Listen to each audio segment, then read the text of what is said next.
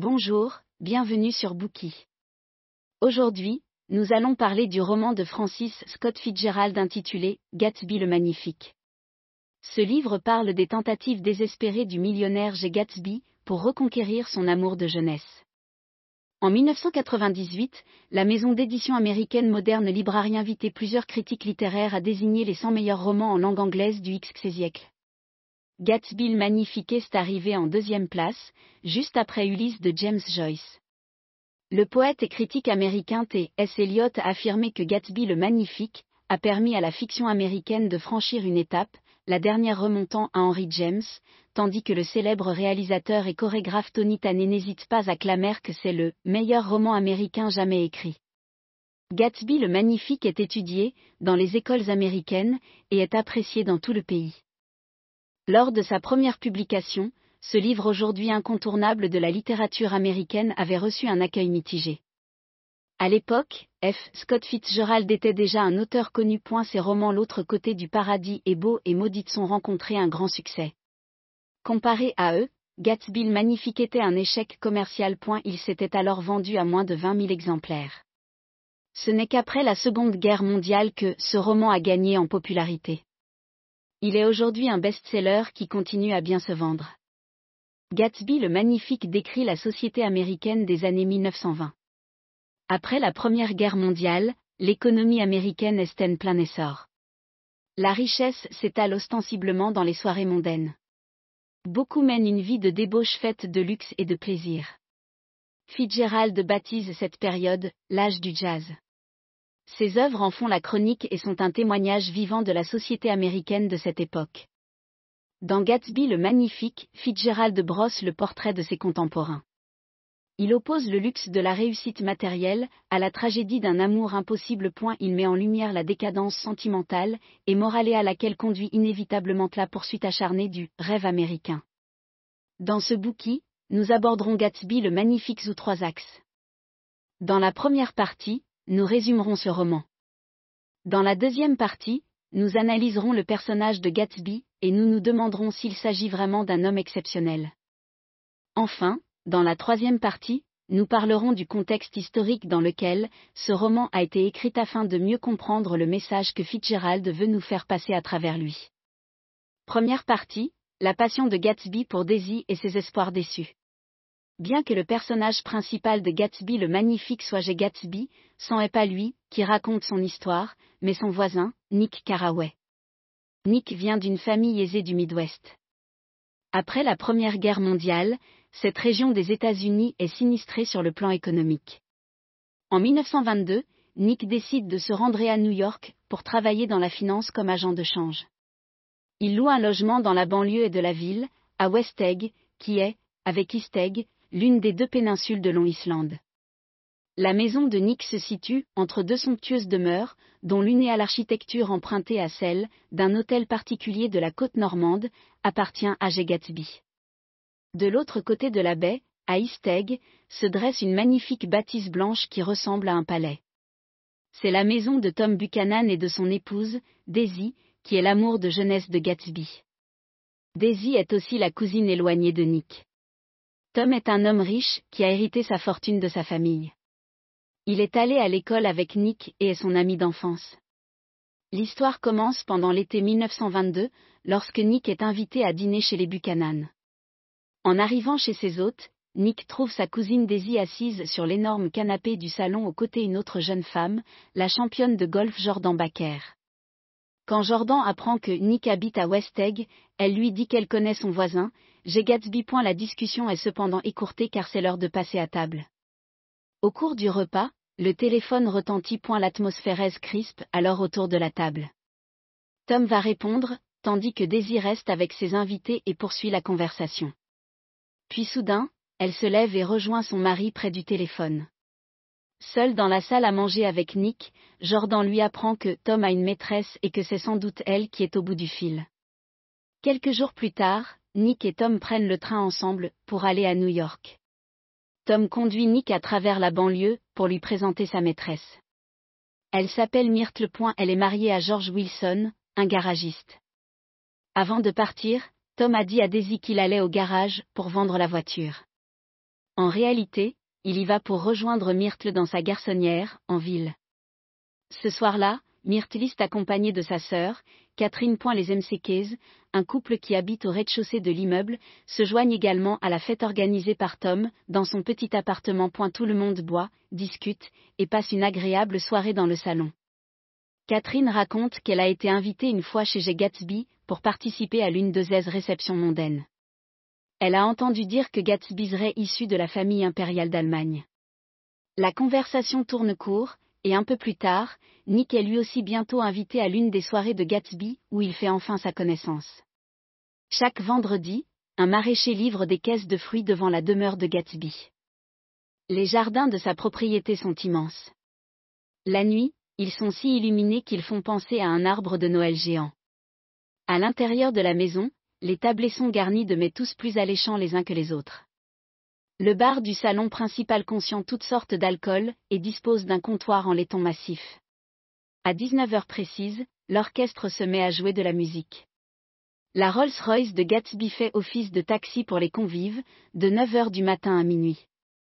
Les rires et les éclats de voix des conversations emplissent toute la demeure, et se font entendre jusqu'à l'extérieur. La plupart des convives de Gatsby arrivent à l'improviste et partent sans même avoir vu leur hôte. Nick est l'un des rares à avoir été invité de manière très formelle. C'est un chauffeur en uniforme bleu qui lui a remis son carton d'invitation au bas duquel figure la signature manuscrite de J. Gatsby. Nick ne comprend pas pourquoi il a l'honneur de recevoir cette invitation spéciale. À la soirée organisée par Gatsby, il retrouve Jordan, mais il ne sait pas où est son hôte. Nick et Jordan parlent avec d'autres convives du mystérieux millionnaire chez qui il se trouve. Beaucoup de rumeurs courent à son sujet. On dit que Gatsby est un meurtrier et un espion allemand. Nick ne sait que penser de son hôte et se demande vraiment à quoi il ressemble. C'est alors que Gatsby apparaît. Tandis que la fête bat son plein, un homme approche de Nick et engage la conversation. Il vient d'acheter un hydravion et invite Nick à faire une escapade à bord de cet engin avec lui. Cet inconnu n'est autre que Gatsby. Nick a en réalité déjà vu Gatsby une fois sans le savoir. En rentrant de chez sa cousine l'autre nuit, il a aperçu un homme debout sur la pelouse, qui regardait le ciel étoilé. Lorsque Nick a voulu s'approcher de lui pour se présenter, l'homme a soudain fait un geste étrange, il a ouvert les bras en direction de la baie, comme s'il voulait embrasser la lumière vertine provenance de la maison des Buchanan, située sur l'autre rive. Un instant plus tard, l'homme disparaissait dans l'obscurité. C'était Gatsby. Suite à sa première véritable rencontre avec Gatsby, Nick avant d'autres rumeurs à propos du passé de son voisin millionnaire. Bien que Gatsby ait dit à Jordan qu'il avait fréquenté l'université d'Oxford, la jeune femme n'en croit rien. Nick non plus ne pense pas que Gatsby soit issu d'une famille aisée. Il ressemble plutôt à un habitant des ghettos de la Louisiane ou de l'East Side de New York. Plus il côtoie Gatsby et plus Nick est convaincu des origines modestes de cet homme. Néanmoins, il reste à ses yeux un homme de goût. Gatsby parle un jour de son passé à Nick. Il prétend être né dans une famille aisée de San Francisco, qu'il situe dans le Midwest. Il dit avoir fait ses études à Oxford. Il explique qu'à la mort de ses parents, il a hérité d'une somme d'argent faramineuse, mais que, pour effacer la douleur de la perte brutale de ses parents, il a voyagé de capitale en capitale en Europe, comme un jeune raja, s'adonnant à la chasse et à la peinture. Le récit de Gatsby est plein d'incohérences et Nick doit parfois se retenir de rire. Tout le monde sait que San Francisco n'est pas dans le Midwest mais sur la côte ouest des États-Unis. Néanmoins, le récit que Gatsby fait à Nick de son expérience de la Grande Guerre lui paraît tout à fait crédible. Engagé dans l'armée comme lieutenant, Gatsby monte rapidement en grade grâce à ses faits d'armes. Lorsqu'il raconte son passé militaire, Gatsby est sûr de lui à une voix sinistre, comme s'il se rappelait les horreurs du champ de bataille. Il n'hésite pas sur le choix de ses mots comme lorsqu'il parle de ses études à Oxford. Gatsby montre à Nick ses médailles ainsi que des photographies, et Nick finit par croire que tout ce que cet homme lui a dit est vrai. Gatsby explique à Nick que s'il lui fait toutes ses confidences et le traite si bien, c'est parce qu'il veut que Nick organise pour lui une rencontre avec Daisy. Nick n'en croit pas ses oreilles. Pourquoi Gatsby s'il tellement avoir Daisy? Parce qu'elle est l'amour de jeunesse de Gatsby. En 1917, Daisy n'avait que 18 ans mais elle était déjà l'une des plus belles jeunes femmes de la ville. Elle avait d'innombrables prétendants, mais c'était au lieutenant Gatsby qu'elle avait donné son cœur. Puis Gatsby a dû partir en Europe pour combattre. La mère de Daisy a interdit à sa fille de le revoir. Un an plus tard, elle épousait Tom Buchanan, un homme très riche avec qui elle semblait heureuse au début. Daisy n'a entendu reparler de Gatsby lorsque Nick est venu dîner chez elle.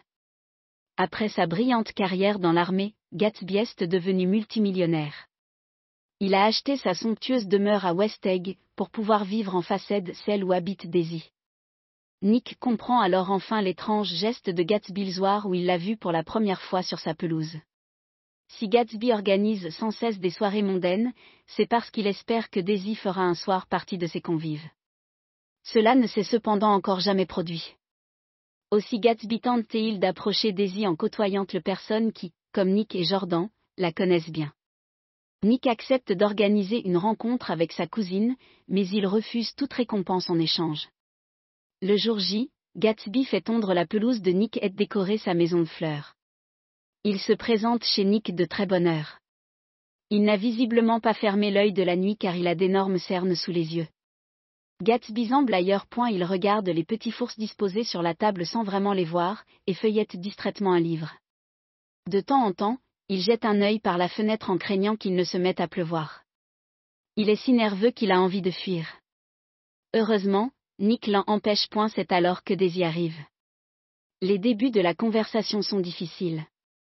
Gatsby marmonne, nous nous sommes déjà rencontrés, en regardant Nick, comme s'il voulait que celui-ci transmette cette information à Daisy. La jeune femme contient sa gêne du mieux qu'elle peut et répond, nous ne nous sommes pas vus depuis longtemps. Gatsby rétorque immédiatement, cinq ans en novembre prochain. Un non-silence ensuite. L'arrivée des petits fours fait redescendre la tension.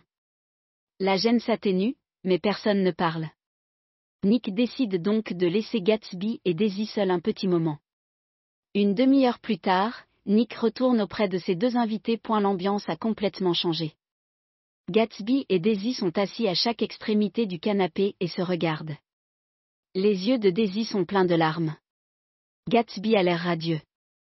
Comme il ne pleut plus, Gatsby invite Daisy et Nick chez lui. Il leur montre sa salle de réception, sa bibliothèque, les chambres et toutes les autres pièces de la maison. Durant toute la visite, Gatsby ne quitte pas Daisy des yeux. Il semble juger de la valeur des objets de sa maison en fonction de l'expression du visage qu'a Daisy en les regardant. Plus rien au monde n'existe pour lui que cette jeune femme. À la fin de la visite, Gatsby prend la main de Daisy qui lui murmure quelque chose à l'oreille. Les deux anciens amants semblent avoir oublié la présence de Nick. Quelques jours plus tard, Daisy et Tom se rendent à l'une des réceptions mondaines organisées par Gatsby.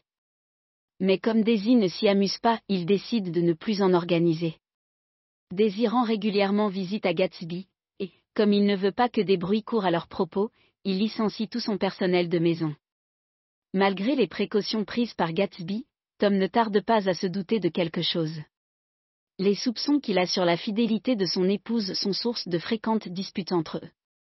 Un jour, les Buchanan invitent Gatsby, Nick et Jordan à déjeuner. C'est la journée la plus chaude de l'été. Tout le monde discute autour d'un verre de gin glacé. Après le déjeuner, Daisy propose d'aller à New York pour échapper à la chaleur. Tom prend la voiture de Gatsby pour accompagner Nick et Jordan, tandis que Gatsby prend la voiture de Tom pour conduire Daisy.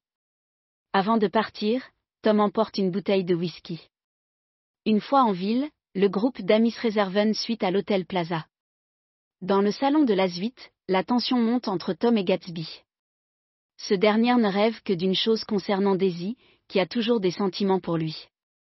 Conscient du fait que Gatsby est sur le point de faire voler en éclats son couple, Tom cherche à le piéger. Il lui pose des questions sur son origine sociale et sur son passé. Face au véritable interrogatoire que mène Tom, Gatsby finit par admettre qu'il n'a passé que cinq mois à Oxford. Mais Tom ne veut pas en rester là, il veut rendre Gatsby méprisable aux yeux de Daisy en lui extirpant l'aveu de la véritable origine de sa richesse prodigieuse, à savoir le trafic d'alcool. Tom est au courant que l'ami de Gatsby, Walter Chase, s'est fait arrêter pour cela. Lorsque Daisy apprend que Gatsby tient sa fortune de la vente illégale d'alcool, elle est terrifiée. Elle refuse d'écouter les explications de Gatsby, et supplie son mari de la ramener chez elle.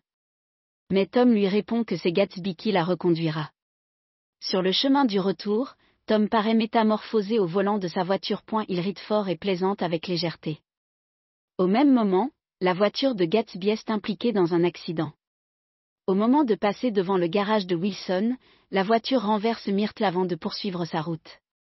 Nick et Tom s'arrêtent et appellent les secours. Myrtle est mortellement blessée et Tom maudit silencieusement Gatsby d'avoir tué sa maîtresse. Une fois à East Egg, Tom rentre chez lui. Daisy est déjà là. Nick attend dehors le taxi qui doit le ramener à West Egg.